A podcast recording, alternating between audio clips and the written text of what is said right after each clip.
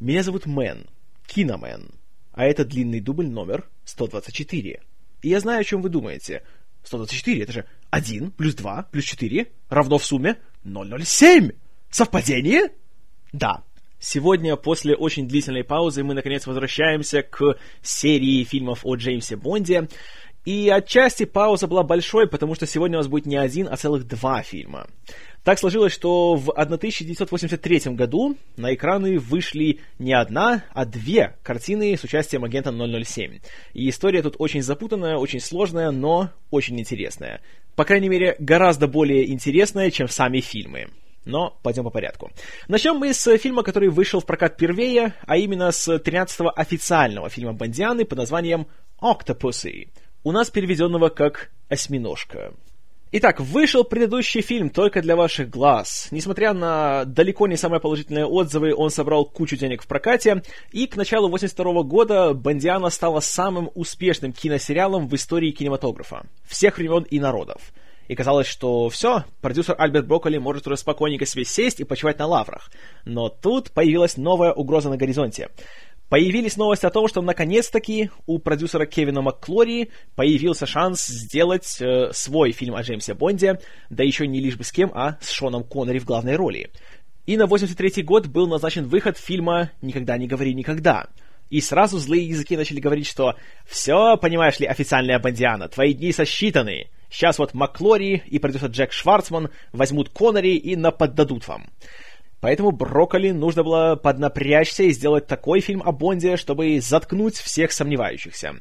Работа над сценарием «Осьминожки» началась еще осенью 81-го, когда в поисках нового, скажем так, таланта, нового подхода, продюсер обратился к сценаристу и писателю Джорджу Макдональду Фрейзеру, чтобы тот разработал оригинальный сюжет. Потому что, как помните, к тому времени все романы Флеминга были использованы, и каждый фильм, по сути, брал только что название из э, какого-нибудь или романа, или рассказа писателя, а сам сюжет придумывался полностью с нуля. И Фрейзер написал первый вариант сценария, в котором Бонд отправлялся в Индию, чтобы раскрыть международную тайную сеть контрабандистов драгоценностей и национальных реликвий, среди прочего российских, таких как яйца Фаберже и звезда Романовых. А уже затем эту первую версию стали переписывать уже штатные сценаристы Бондианы.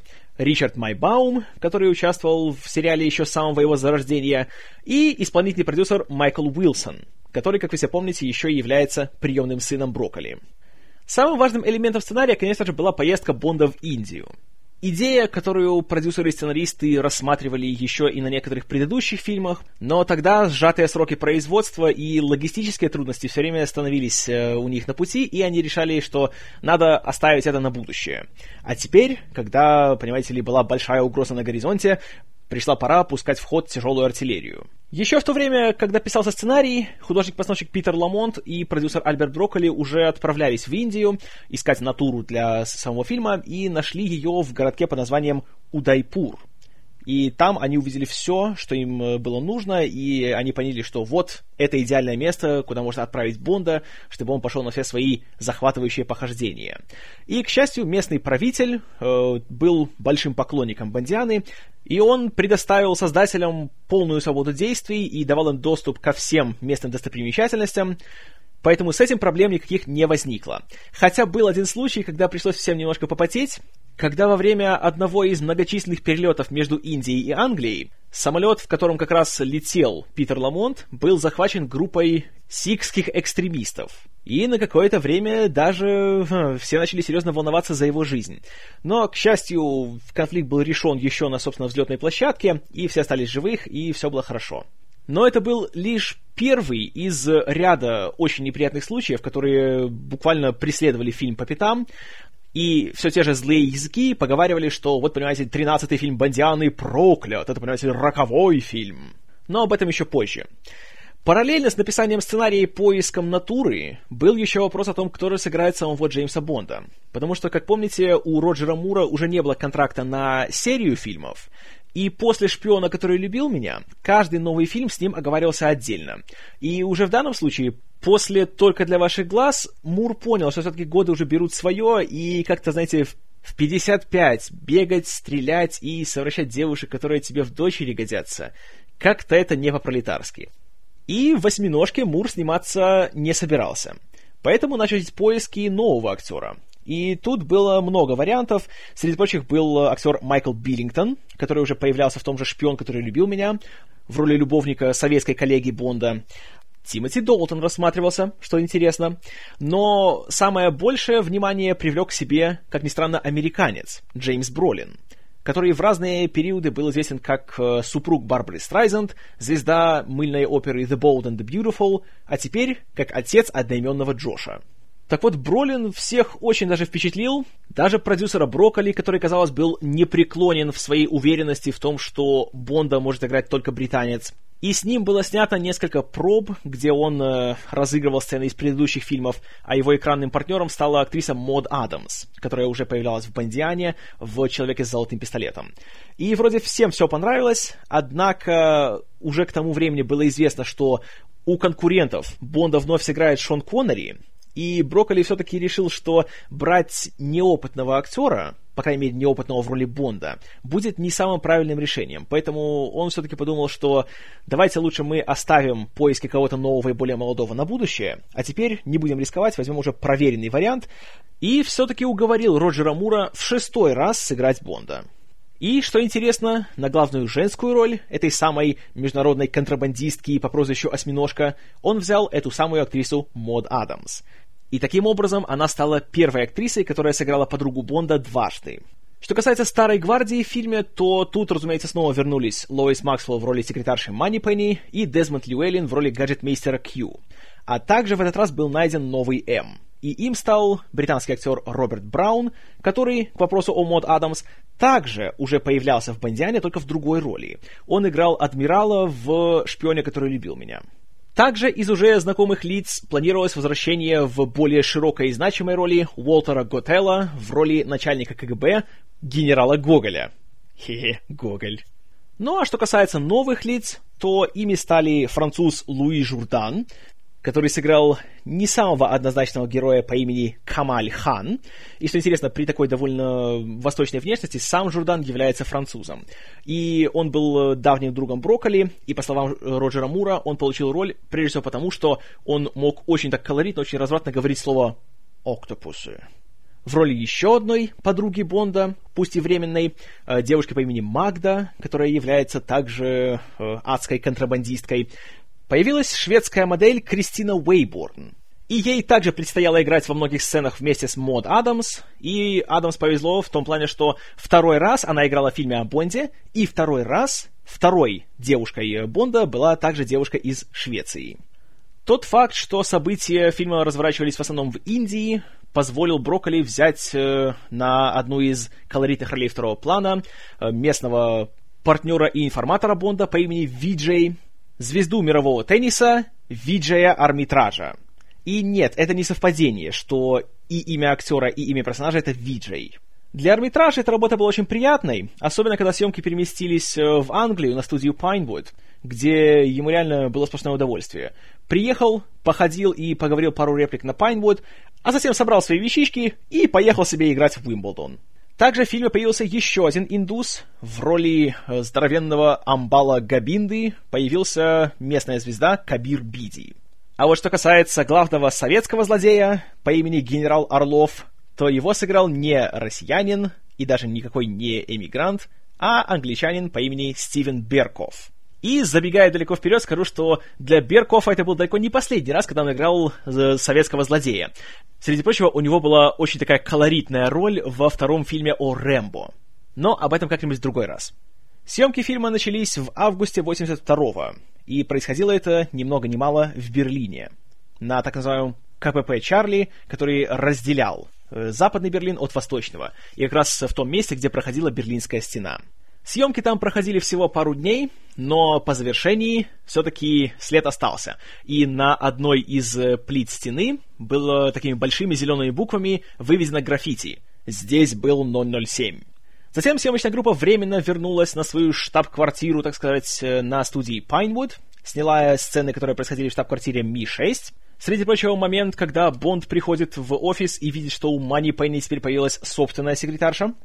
А затем уже в конце августа съемки проходили на базе ВВС Британии под названием Нортхолд, где снималась открывающая фильм-сцена с огромной погоней, где Бонд должен попасть на какую-то тайную военную базу, э, неясно с какой целью, а затем он из нее сбегает с помощью портативного самолета, который помещается в прицеп, который замаскирован под прицеп, в котором возят лошадей.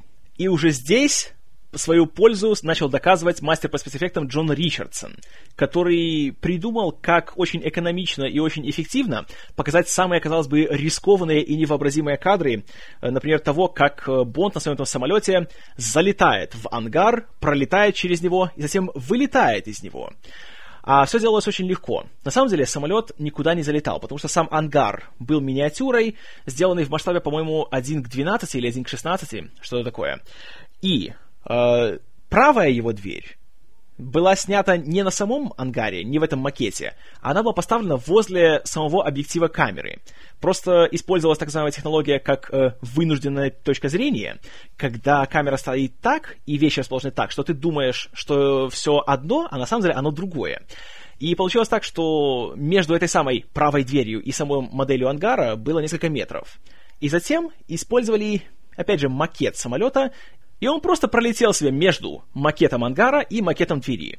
Но все было настолько вот просто грамотно просчитано, и настолько просто оригинально был выбран угол съемки, что выглядит так, будто Бонд влетает на самолете прямо в ангар! А что касается кадров, где мы видим, как э, самолет, повернутый на бок, буквально пролетает через ангар, и люди там суетятся вокруг него, и все там вроде падает и начинает взрываться и так далее, все это было сделано до ужасного просто. Взяли этот самый самолет и взяли обычную машину. На машину поставили гигантский металлический шест, и к этому шесту прикрепили модель самолета. А Джон Ричардсон еще и придумал гидравлическое устройство, которое позволяло его поворачивать его на бок или выравнивать его. И в этих сценах в этой модели даже сидел сам Роджер Мур для пущего реализма. И для того, чтобы замаскировать этот металлический шест, если посмотреть внимательно, то все время в самой сцене все организовано так, благодаря стараниям режиссера второй съемочной группы Артура Вустера, что все время что-то блокирует э, наше поле зрения вот на этом уровне где-то посередине кадра. То люди бегают, то какие-то ящики стоят, то что-то еще. Ну а что касается грандиозного взрыва ангара в финале, то тут тоже все очень просто. Использовали макет. Параллельно с этими съемками за океаном проходили съемки еще одной важнейшей сцены с точки зрения трюков, э, большой такой экшн-сцены на самолете, которая происходит в конце фильма, э, которая снималась абсолютно полностью на огромной высоте, вживую, и с участием уже опытных каскадеров Бандианы, Биджея Уорта и Джейка Ломбарда. Э, по сюжету, спойлер, тут Бонд держался за крышу небольшого самолета. Э, Габинда вылазил через э, дверь самолета тоже на крышу, и там они начинали драться и пытаться друг друга скинуть. Так вот, все эти моменты, где мы не видим крупным планом лицо Мура или Кабира Биди, все снималось вживую. Правда, для безопасности каскадеров э, был сделан такой небольшой трюк. В верхней части самолета на белом фоне были приварены такие небольшие металлические рукоятки, чтобы каскадеры могли за них держаться. И благодаря им они могли снимать много дублей, находясь в воздухе и не опускаясь. Потому что когда дубль снят, то они просто, держась за рукоятки, спускались обратно в, собственно, самолет, закрывали дверь и отдыхали. А затем все, готовим следующий, дверь открывается, выбираемся на крышу и давай опять там делать вид, что бьют друг другу морды. Ну а пока в Штатах снимались эти э, несовместимые с жизнью воздушные трюки, в Англии две отдельные съемочные группы снимали еще одну грандиозную экшн-сцену, которая также происходит в финальной трети фильма, и связана она была с несущимся поездом и с Бондом, который по этому поезду бегает то по крыше, то перебирается по его боковой стороне. Эта часть съемок была очень длинной, и она не укладывалась в свой съемочный график. И из-за этого пришлось даже немножко его продлить, и в середине сентября Пока вторая съемочная группа занималась э, экшн-сценами, было решено по-быстрому снять еще интерьерные сцены, которые показывали нам советское руководство и э, сцены внутреннего раскола между генералом Гоголем и генералом Орловым. Ну а уже после них После этих съемок, которые длились около недели, основная съемочная группа и главные актеры во главе с режиссером Джоном Гленном отправилась снимать в Индию. И там их ждал в буквальном смысле королевский прием – Актеров селили в самых фешенебельных номерах гостиниц, они каждый вечер ужинали в Королевском дворце, и в целом было сплошное удовольствие. Чего, конечно, не скажешь о съемочной группе, которым таких почестей как-то так э, не предоставляли. 22 сентября 82 начались съемки грандиозной погони на индийском базаре, где должно было участвовать множество статистов, и пришло их гораздо больше, чем должно было быть. Индия, в принципе, густонаселенная страна. А тут еще, когда все узнали, что фильм о Бонде будет сниматься, айда смотреть. И таким образом, вместо пяти тысяч статистов, которых просил Глен, пришло 10 тысяч. И как режиссер не старался привлечь местную полицию, чтобы те немножко так э, разогнали лишнюю толпу, ничего не получалось. Люди ни в какую не уходили. И зачастую статисты просто брали и попадали в кадр абсолютно несанкционированно и нежелательно. И, в принципе, конечно, в этом ничего страшного нету, хотя был один кадр, когда все серьезно понервничали, потому что был такой момент в погоне, когда ехало две даже не знаю, как это лучше назвать. Это не то чтобы рикши, но это как бы и не машины. Ну, в общем, два транспортных средства, которые используются как такси. На одном едет Бонд и Виджей, а на другом параллельно едут э, злодеи. И у них такая как бы вот параллельно такая вот э, погоня и драка происходит. И в определенный момент, абсолютно неясно как, неясно почему и кто его не остановил, какой-то местный э, житель на велосипеде гонит по дороге навстречу им и пролетает прямо между этими двумя транспортными средствами и он чудом не был никем задет, и он чудом выжил. Потому что реально была такая ситуация, что если бы кто-нибудь из этих водителей руку опустил на сантиметр ниже, то были бы уже серьезные травмы. И, кстати, именно этот дубль попал в сам фильм. И получилось так, что один из самых запоминающихся каскадерских моментов был абсолютно незапланированным и спонтанным. Но если тут все обошлось без жертв, то в Англии, где продолжались съемки экшн-сцены с поездами, тут все было гораздо печальнее. Вторая съемочная группа под руководством Артура Вустера и с участием дублера Джеймса Бонда Мартина Грейса продолжала снимать э, моменты, где Бонд должен карабкаться по боковой стороне вагона поезда. И вот здесь получилась такая вот очень нехорошая ситуация, когда в один день поезд поехал по участку рельсов, который не был четко исследован, и не было точно известно, где что находится. И из-за этого произошел очень-очень неприятный несчастный случай. Причем его Артур Вустер снимал как оператор, сидя в вертолете и снимая с высоты. Грейс, как и нужно было, карабкался по поезду, и в один момент э, когда поезд делал резкий поворот, его немножко отнесло, и ноги у него были уже не на самом вагоне, а немножко так, э, как бы лучше сказать, покачнулись в сторону от вагона, и он не знал, что как раз именно в этой части, в этот момент, возле рельсов будет находиться гигантский столб. И он так ударился о него, что практически снесло большую часть мышц, которые были у него на бедре, на левом, и он практически полностью раздробил себе бедренную кость. Но дело в том, что поезд несется, и остановиться так быстро нельзя, и если бы он упал, то он бы, скорее всего, не выжил. Поэтому Мартин Грейс практически с отсутствующим бедром и с раздробленной бедренной костью, вот так вот свисал с этого вагона, держась только руками, испытывал адскую боль, но, слава богу, выжил. И после этого инцидента даже Вустер говорил, что у него появились желания вообще уйти из своей работы. Потому что когда только увидишь вот такое вот, когда вот, по сути, практически по твоей вине, потому что ты здесь режиссер, ты должен был все это просчитать и все это знать наперед, то, конечно, это тяжелейший груз ответственности. Но, слава богу, Грейс остался жив, хотя следующие шесть месяцев ему пришлось лежать в больнице, прикованным к кровати и только молиться о том, чтобы он хотя бы смог ходить, а куда уж там работать каскадером дальше.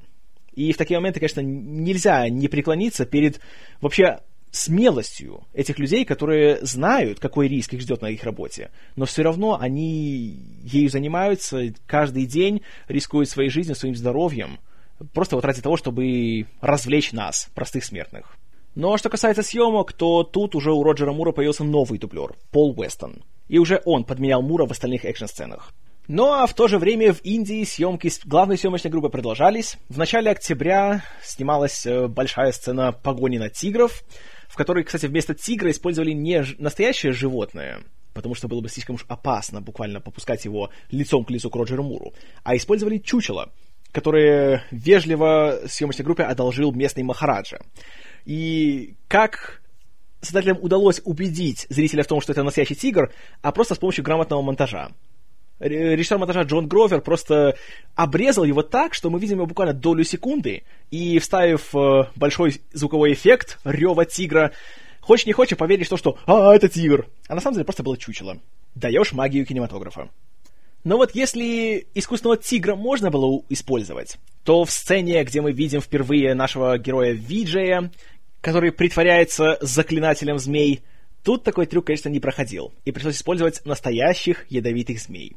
И тут у Виджея Армитража, конечно, были далеко не самые приятные дни на съемках, потому что человек, который в реальности занимался украшением змей, который предоставлял для съемочной группы, говорил, что, ну, надо быть осторожным, потому что, говорит, да, они, конечно, ядовитые, но я из них яд выкачал. Большую часть. И вот эта последняя фраза про большую часть, ох, как не давала покоя армитражу на съемках, и он старался при любой возможности находиться от змей как можно дальше. И слава богу, тут все обошлось. Ну а в середине октября съемочная группа вернулась обратно на студию Pinewood, где уже снимались сцены, которые должны были проходить в Германии.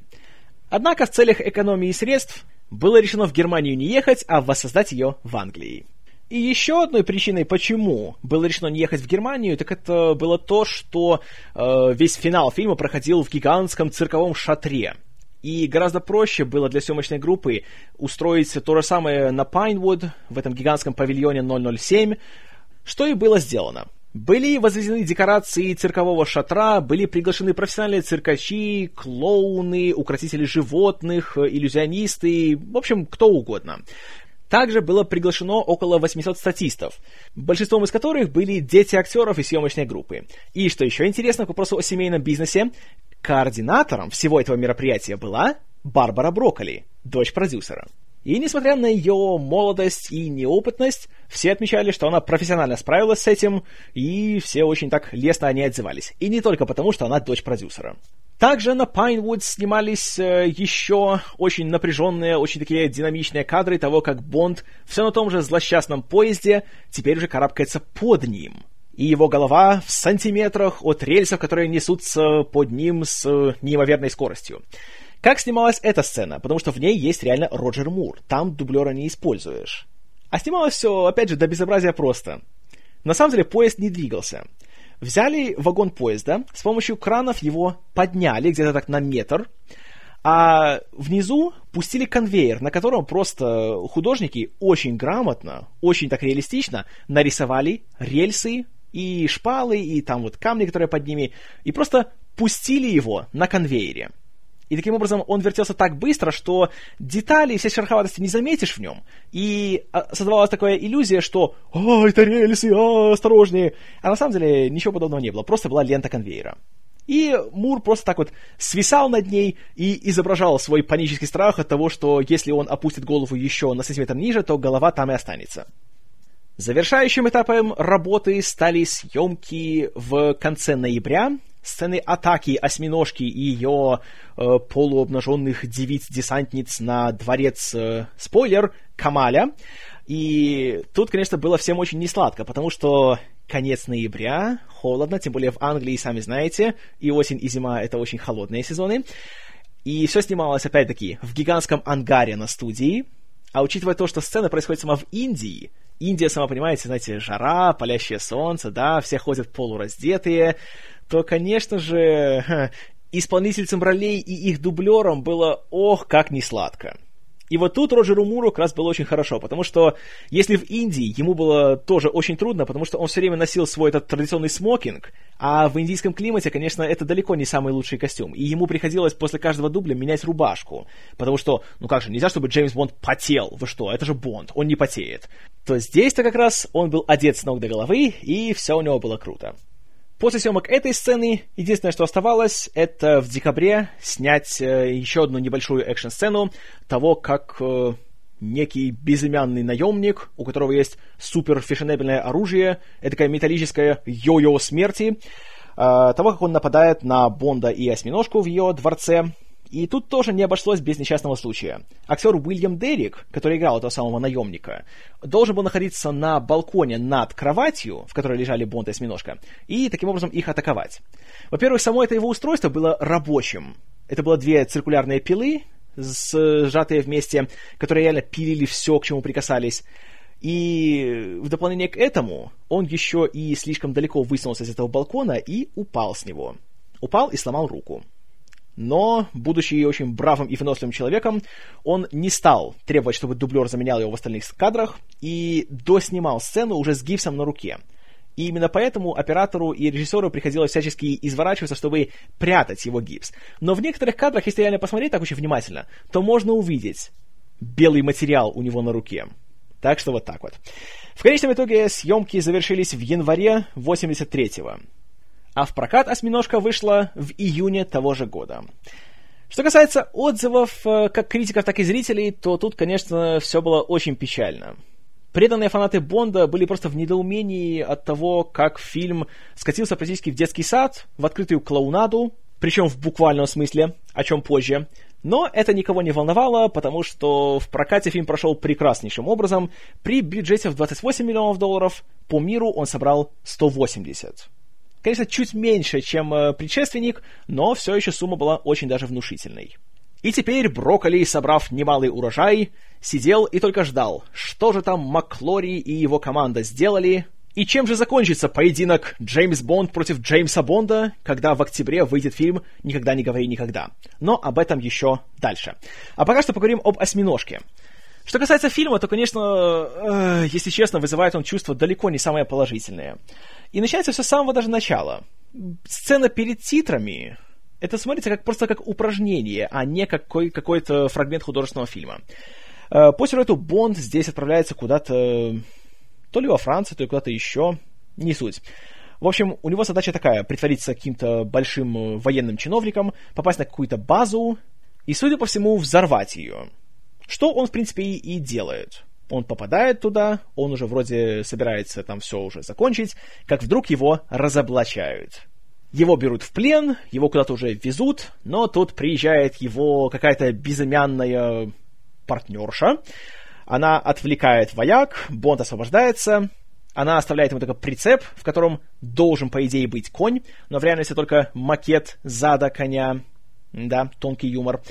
И оттуда Бонд выкатывает свой этот небольшой миниатюрный самолет, раскладывает его и летит на нем. Что интересно, самолет был настоящим. Он тоже летал. И тогда начинается еще одна большая погоня. Бонд э, летит в этот самый большой какой-то ангар, пролетает через него, хотя на самом деле знаем мы, что нет. И все это взрывается. Затем он улетает, приземляется и видит, что у него мало бензина, заезжает на автозаправку и говорит «Залейте полный бак» и начинаются титры. То есть уже эта сцена показывает, что э, да, это будет очень серьезная, знаете, такая правдоподобная, реалистичная шпионская драма с глубокой проработкой их характеров и заливанием полного бака. Ладно, э, переходим к нашим титрам, которые, как и раньше, здесь создал дизайнер Морис Биндер, и на фоне звучит песня, которую написал э, композитор Джон Барри, который снова вернулся к написанию музыки. И слава богу, потому что после отвратительнейшего саундтрека от Билла Контик «Только для ваших глаз» это просто глоток свежего воздуха. А, песня, которая звучит, называется All Time High, и это редкий случай, когда название песни не совпадает с названием фильма. Но это и понятно, потому что само название фильма вызывало сконфуженное лицо у многих, и даже когда Роджер Мур давал интервью на тему того, как фильм будет называться, первый вопрос был «Вы шутите?» Поэтому не хотелось проходить то же самое с песней.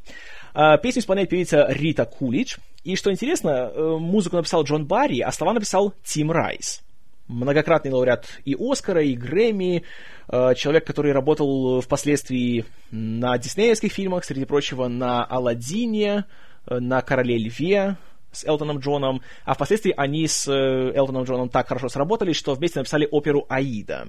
И если память мне не изменяет, то в свое время он еще и вместе с Эндрю Ллойдом Уэбером писал слова к «Призраку оперы». По-моему, да. Но вот, несмотря на участие таких вот талантливых людей, песня получилась какая-то такая, знаете, никакая. Она неплохая, нет, ни в коем случае. Но в то же время заканчивается фильм, и даже уже не можешь вспомнить, как она звучит. А для песни из фильма о Бонде это, конечно, наверное, самый страшный исход, когда ты даже не можешь сам себе ее напеть. Так что песня All Time High это такое мeh. Ну а после титров начинается та самая клоунада, в буквальном смысле. Мы находимся в Восточном Берлине, и из какого-то цирка выбегает клоун. В гриме, в костюме, все дела, и куда-то убегает. И за ним гонится какой-то таинственный человек с ножом, который все время метает э, ножи в него, но редко попадает. А впоследствии оказывается, что... Спойлер! Он не один! Их двое, и они близнецы! Они метают нож в спину клоуну, тот падает в реку, и казалось, все, он мертв. Но не тут-то было. Чисто случайно, так просто повезло, что река находится возле британского посольства. Клоун выбирается из этой реки, ползет в посольство, и при этом, конечно же, ни один охранник его не замечает. Никто не замечает клоуна, истекающего кровью, с ножом в спине, который ползет в сторону посольства. В общем, клоун забирается в зал, где находится посол, и умирает. И раскрывает руку, и мы видим в ней яйцо Фаберже. И тут действие переносится уже в знакомые нам интерьеры, в Ми-6, в Лондоне. Бонд приходит к новому М, который на самом деле все тот же М по сюжету, просто новый актер, Роберт Браун. И знаете, хорош. Ничего не скажу. Нормально играют. Не хуже, чем Бернет Ли. И мы узнаем, что яйцо было фальшивкой, проданной на аукционе, и начинается очень путанный, очень мутный сюжет, связанный с какой-то международной контрабандой драгоценностей, который смотришь и думаешь, «Э, что это делает в фильме о Джеймсе Бонде? Бонд уже теперь ищет контрабандистов? Ладно. И вот самый классный факт. Оказывается, что клоун с ножом в спине — это был агент 009. Погиб, защищая родину в костюме клоуна, с ножом в спине и с яйцом Фаберже. Царство ему небесное. В то же время мы переносимся в гигантский какой-то мраморный зал, где сидит, судя по всему, все верховное руководство Советского Союза, где, конечно же, сидит наш уже известный нам э, генерал Гоголь. На одной стороне на стене висит большой портрет Ленина, такой, знаете, здоровый, такой качественный, а на другой стене висит э, герб Советского Союза. Все сидят за таким э, большим мраморным столом, сделанным в форме полумесяца, и обсуждают текущую мировую ситуацию. А ситуация связана с тем, что они совместно с НАТО решили э, избавиться от всего своего ядерного оружия. И вроде все за, кроме генерала Орлова, которого играет Берков. И Орлов весьма кстати приготовил э, такую очень классную презентацию, которая открывается на большом экране, который запрятан под э, декорациями стены. Знаете, вот шикарная технология, конечно, в Советском Союзе. Вот, черт побери, просто вот, вот получайте все. И показывает нам очень так наглядно, что у него хватает сил, чтобы, понимаете ли, выстроить танковые дивизии по западной границе Советского Союза. Получается, что в Беларуси они находятся. И чтобы захватить и Западную Европу, и Америку, и весь мир! Но никто не воспринимает его всерьез, и все ему говорят сесть и заткнуться. И тут же мы узнаем, что Орлов что-то знает об этом фальшивом яйце Фаберже. Ха-ха-ха, что-то он скрывает. А тем временем Бонд отправляется на аукцион, где собираются продать настоящее яйцо Фаберже. Эм, ладно. И он вынуждает одного человека ставить все больше денег на него, и таким образом он узнает, что, ага, значит, вот этот человек очень уж хочет его купить, значит, тут что-то не так, значит, он как-то замешан в этом всем скандале с контрабандой. И оказывается, что этот человек Камаль Хан, который находится в Индии, и именно благодаря тому, что Бонд его вычисляет, он отправляется в Индию. И вот здесь все какие-либо надежды на то, что «Осьминожка» будет хоть сколь-нибудь серьезным шпионским триллером, испаряются в мгновение ока. Начиная с того, что Бонд идет по индийскому базару и слышит, как какой-то молодой человек сидит и играет на дудке своей кобре тему Джеймса Бонда. Оу, какой тонкий намек. И, конечно же, это наш связной Виджей, который на самом деле является теннисистом Виджеем Армитражем. Почему я специально подчеркиваю, что он теннисист, скоро узнаете. Виджей приводит Бонда в клуб, где находится Камаль. Бонд э, играет с Камалем в нарды. Оу, какая напряженная игра. Обыгрывает его, показывает ему свое яйцо Фаберже. И нет, это не метафора. И Камаль понимает, что, ага, этот Бонд не так-то прост. И отправляет своих амбалов убить Бонда. И тут начинается очень длинная, очень затянутая, наполненная каламбурами от э, Джеймса Бонда – абсолютно дурацкая погоня.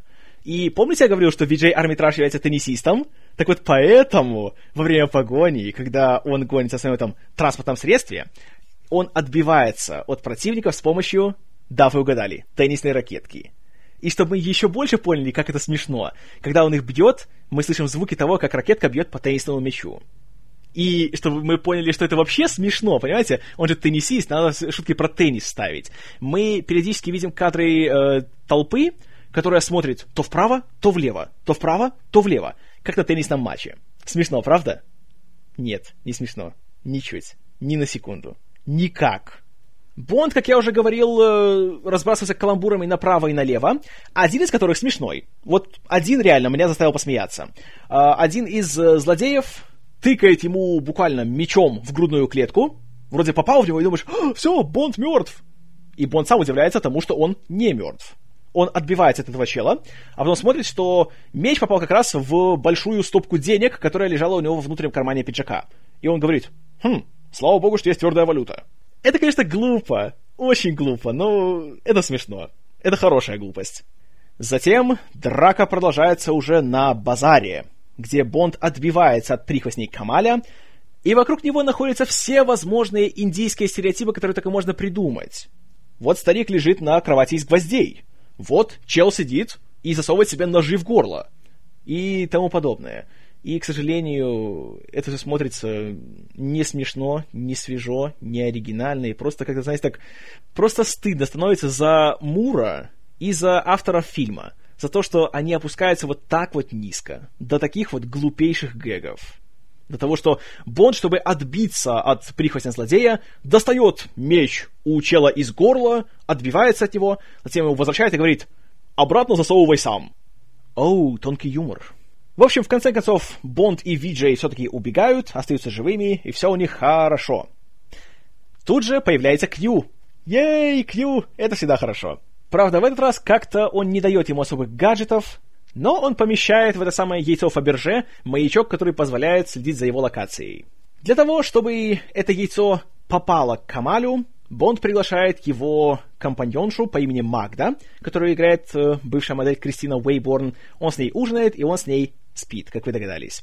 Посреди ночи она встает, забирает яйцо, и очень так красиво и живописно выпрыгивает с балконов Индии, а приземляется на декорациях в Англии. Ну, это так, это я раскрываю всю магию кинематографа. И уезжает.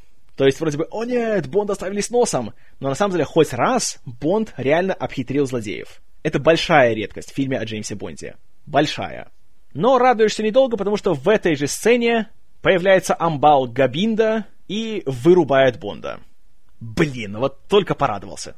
Камаль тем временем отправляется в какую-то гигантскую виллу, где нет никого, кроме полуобнаженных женщин. Я не против. И встречается с этой самой осьминожкой, которую играет Мод Адамс. Хотя мы не знаем, что она осьминожка, но мы видим, что у нее есть осьминог в аквариуме. Запомните этого осьминога, он еще будет важен. И нет, ни один кореец его не съест. Нет. Бонд же просыпается в комнате какого-то дворца, где, оказывается, живет Камаль и тот, вместо того, чтобы его пытать или убить, приглашает его к себе на ужин. Э, что? И тут мы видим еще один расистский стереотип об Индии, о том, что индийская кухня это все-таки всякая гадость. И что подают на ужин? Фаршированную голову овцы. И, конечно же, Камаль демонстративно берет один из ее глаз и съедает его. Ладно. Затем Бонда отправляют обратно в его номер или темницу, где он использует один из немногих своих гаджетов, а именно ручку, в которой содержится кислота, и с ее помощью он плавит решетку, которая закрывает его окно. Конечно, вот интересно, что его переодели, но при этом его гаджеты ему все оставили. Ну да ладно. Тут Бонд видит, что на виллу приезжает генерал Орлов, и у них с Камалем какой-то серьезный разговор, очень такой тайный и конспиративный. Бонд подслушивает его с помощью своих фешенебельных электронных часов. Да, электронные часы, а? Это технология будущего, да? Она никогда не устареет и не станет посмешищем, да? Да? И что еще интереснее, самую важную часть разговора Бонд не слышит, потому что, приготовьтесь, Магда, сидящая где-то наверху, включает фен, чтобы сушить волосы. Оу, помехи от фена! Видите, даже Джеймс Бонд от них не застрахован. О, какой провал. И, конечно же, он не слышит самую важную деталь, как и мы. После этого Джеймс Бонд убегает из этого замка очень оригинальным способом, как граф Монте-Кристо. Он находит комнату, где висят всякие трупы, и их упаковывают в мешки. Он забирается в один из них, и его выбрасывают. А затем, ну мы же в Индии, в Индии есть слоны, нужно показать слонов. И Бонд оказывается добычей в охоте на тигров, которую проводит Камаль, находясь на слоне. Ладно. Ну и, конечно же, тут мы видим всякую разную живность. Всякие там тигры, чучела, пауки и все остальное. Глупости, конечно. Но самый, конечно, веселый момент, который показывает, насколько этот фильм, знаете, такой серьезный, взрослый, это то, что Бонд начинает как Тарзан болтаться на лианах, перепрыгивая с одной на другую, и, да, вы угадали, перепрыгивая с одной лианы на другую, Бонд издает крик Тарзана — да-да-да. Вот это самое про это... Серьезно. Бонд издает крик Тарзана. О, боже. За что, господи, за что? В общем, Бонд убегает от своих охотников, и затем он отправляется в дворец осьминожки. Но вот как он это делает? Если вы думали, что крик Тарзана это самое страшное, что в этом фильме будет, нет, вы неправильно думали. Он маскируется под крокодила. Так что, когда крокодил открывает свою пасть, там голова Бонда. Простите, дар речи мне просто отказывает. В общем, проникает Бонд к ней в дворец, оказывается, что осьминожка на самом деле хорошая, она на его стороне. И что происходит? Правильно, Бонд спит с ней. Тем временем Камаль, отчаявшись убить Бонда своими средствами, нанимает здоровенного наемного убийцу, у которого есть, да, вы угадали, йо-йо смерти. А во дворце оказывается, что у осьминожки так чисто случайно есть свой цирк. Да, я не шучу, у нее есть свой цирк. И они отправляются в Германию, в Карл-Маркштадт. И Бонд вспоминает, что «А, он же даже как Камаль называл город Карл-Маркштадт. Совпадение? Ничего подобного. Но после этого, когда они уже лежат вместе в кровати, приходит наемник с йо-йо смерти и нападает на них. Начинается еще одна большая драка, очень занудная, очень затянутая. И в конце все-таки наемника убивают, но кажется, что «О нет, Бонд утонул!» А на самом-то деле он просто убежал в своем крокодильем костюме. О, боги. Затем действие переносится уже в Карл-Маркштадт, где выступает цирк осьминожки, и там, среди прочего, есть эти самые близнецы с ножами, которых мы видели в начале. Оказывается, они русские, и их зовут Мишка и Гришка. Тут же, кроме Бонда и осьминожки, присутствует и генерал Орлов, и начинается очень хитрый обмен украденных э, драгоценностей, установка какой-то атомной бомбы, которую представляет Камаль, и смена вагонов поездов, и открывается грандиозный замысел Камаля, который на самом деле замысел Орлова, о том, чтобы доставить в близлежащую американскую военную базу эту самую атомную бомбу, там, чтобы она взорвалась, чтобы это все было принято за случайный взрыв одной из американских ядерных боеголовок, и затем заставить весь Запад провести ядерное разоружение, и чтобы все ядерное оружие осталось у Советов, и чтобы они могли захватить мир!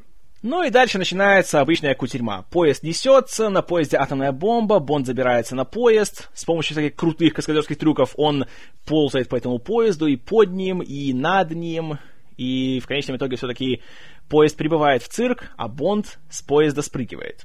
Он прибегает в цирк, но чтобы попасть в него, Бонд вынужден... О, боги, как бы я ни хотел списать это все на отсутствие сна и свою воспаленную фантазию, но это факт. Чтобы пробраться в цирк, Бонд становится клоуном. Да-да-да, в костюме, в гриме, в гигантских ботинках. Полный комплект. 55-летний Роджер Мур в гриме клоуна несется в цирковой шатер уговаривать американских вояк, чтобы они пустили его разорудить атомную бомбу. Нет, нет, простите, товарищи, знаете, тут даже шутить нечего, потому что это просто настолько жалко, это настолько просто... Мне просто стыдно становится быть фанатом Бонда, когда смотришь этот фильм. А я фанат Бонда, я его обожаю. Но «Осьминожка» — это вот просто окончательное испытание того, настолько ли ты фанат, чтобы простить Бонда в костюме клоуна. И, скрипя сердце, могу сказать, да, готов. Все-таки готов. И в костюме клоуна, и в костюме гигантской гориллы, в котором он прятался в поезде. Прощаю все-таки.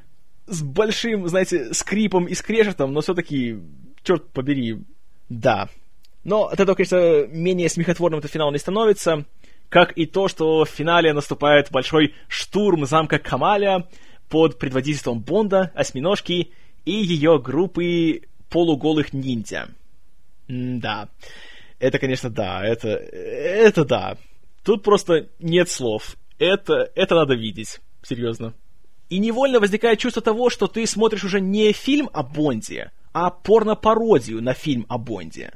Но только потому, что звучит хорошая музыка, все хорошо снято, опять был оператором-постановщиком Алан Хьюм, и все еще видишь хорошие каскадерские трюки, только так понимаешь, что нет, это просто такой плохой-плохой фильм о Бонде.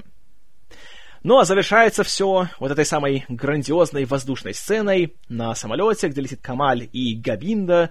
Бонд держится за его крышу, Габинда выбирается наружу, они дерутся, и Бонд побеждает, конечно же. Хэппи-энд, все хорошо.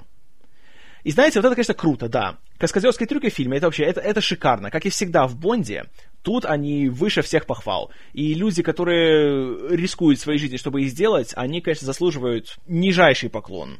Но в целом, конечно, они не спасают фильм.